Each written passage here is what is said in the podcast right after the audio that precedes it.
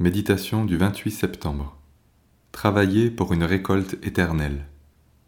De Pierre, chapitre 1, versets 8, 10 et 11. Si ces choses sont en vous et y sont avec abondance, elles ne vous laisseront point oisifs ni stériles pour la connaissance de notre Seigneur Jésus-Christ. C'est pourquoi, frères, appliquez-vous d'autant plus à affermir votre vocation et votre élection, car en faisant cela, vous ne broncherez jamais. C'est ainsi, en effet, que l'entrée dans le royaume éternel de notre Seigneur et Sauveur Jésus-Christ vous sera largement accordée. Devant les promesses de Dieu, certains se réjouissent sans pour autant obéir à ce qu'il demande. Ils refusent la peine tout en se prétendant spirituels. Cette manière de vivre finit par les détruire et les accuser. À cause du froid, le paresseux ne laboure pas, à la moisson il cherche, mais il n'y a rien. Proverbe chapitre 20 verset 13. D'autres se démènent et s'épuisent sans qu'on ne puisse rien leur dire. Mais la promesse ne se réalise pas non plus dans leur vie et ils éprouvent amèrement certaines vérités bibliques.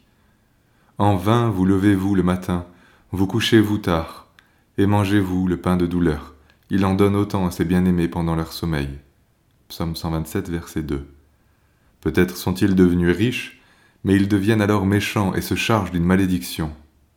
Malheur à ceux qui ajoutent maison à maison et qui joignent champ à champ, jusqu'à ce qu'il n'y ait plus d'espace. Ésaïe chapitre 5 verset 8. Deux voix opposées, dont les tenants se détestent en général prodigieusement. Deux voix opposées, dont les tenants se détestent en général prodigieusement, mais deux voix qui se ressemblent, en ce qu'elles nous privent, deux, de la bénédiction de Dieu. Comment devons-nous vivre? Dans le domaine matériel comme spirituel, humblement, l'enfant de Dieu travaille pour gagner son pain, subvenir aux besoins des autres et servir Dieu.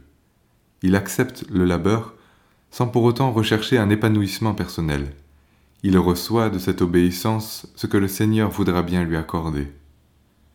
Là sont les promesses, une bénédiction, une richesse accompagnée de joie, et qui aura encore une récompense dans le ciel. Faites-vous donc des amis avec les richesses injustes, afin qu'ils vous reçoivent dans les tabernacles éternels.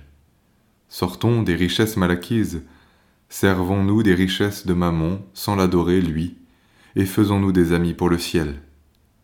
Ainsi, consacrés au Seigneur, recevant de lui le vouloir et le faire, vivons et travaillons pour lui en toutes circonstances.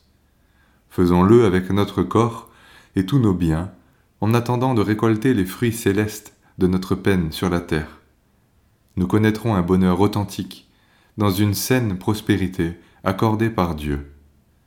Notre lumière ira croissante, et nous n'aurons pas honte de porter dans l'abondance le témoignage de Christ.